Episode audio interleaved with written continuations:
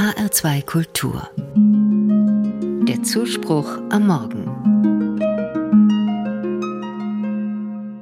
Es ist gut, jemanden zu haben, der mitfeiert, wenn man Erfolge erzielt hat und der bei Niederlagen mit einem mitleidet und einem die Treue hält. Im Sport sind das die Fans, im Fußball zum Beispiel. Wenn die Mannschaft einen Sieg errungen hat, dann nicht nur, weil die Leistungen der Spieler gut waren. Die Mannschaft braucht auch Leute auf den Zuschauerplätzen, die sie anspornen, die Mut machen, die zujubeln, die an sie glauben, die mitfeiern, wenn es etwas zu feiern gibt. Dann sollen die Fans wissen, ihr habt mit zum Sieg der Mannschaft beigetragen. Und was ist bei Niederlagen? Oft gehen dann die Zuschauerzahlen zurück. Gerade in solchen schwierigen Zeiten ist es aber wichtig, dass die Fans ihre Mannschaft weiterhin unterstützen. So ein Fan ist Anna. Sie ist 14 und liebt Fußball. In ihrem Zimmer hängen Bilder ihrer Mannschaft. Dazu eine bunte Mütze und ein Schal und eine Fahne. Ich sage zu ihr, heute war aber kein guter Tag für deine Mannschaft. Schon wieder eine Niederlage? Da droht ja bald der Abstieg.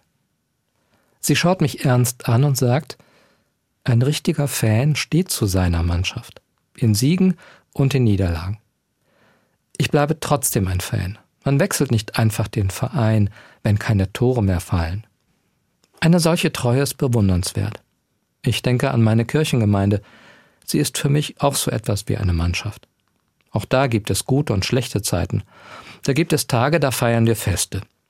Da freuen wir uns über ein gelungenes Konzert oder über einen schönen Gottesdienst, wenn die Stuhlreihen voll sind und es einen kräftigen Applaus gibt. Das tut gut. Das sind Höhepunkte im Leben einer Gemeinde. Natürlich gibt es auch schlechte Zeiten. Wenn Dinge im Gemeindeleben schieflaufen, weil Mitarbeiter oder Mitarbeiterinnen fehlen oder finanzielle Mittel. Wenn man etwas auf die Beine bringen will, etwas erreichen will, aber man hat dabei keinen Erfolg. Oder wenn es Auseinandersetzungen gibt. Und die gibt es überall, manchmal auch in der Kirche. Zum Glück gibt es Menschen wie Anna, Leute, die zur Mannschaft halten, auch in schwierigen Zeiten, die in Krisen nicht gleich weglaufen und sich etwas anderes suchen. Ich schätze solche Menschen sehr. Sie erinnern mich an Jesus, der hat auch eine Mannschaft gehabt. Und er ist mit seinen Leuten durch dick und dünn gegangen.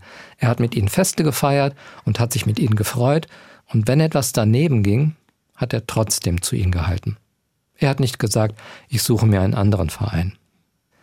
So wie Anna zu ihrem Sportverein steht und ihm die Treue hält, selbst wenn ein Abstieg droht, so hält Jesus zu seinen Leuten, zu seiner Mannschaft, zu seinen Jüngern und Jüngerinnen, aus denen die Kirche hervorgegangen ist. Manchmal geht es nicht anders, dann muss man weggehen. Aber oft ist es besser, durchzuhalten und einander die Treue zu halten so wie Jesus denen die Treue hält, die zu seiner Mannschaft gehören wollen. Bis heute.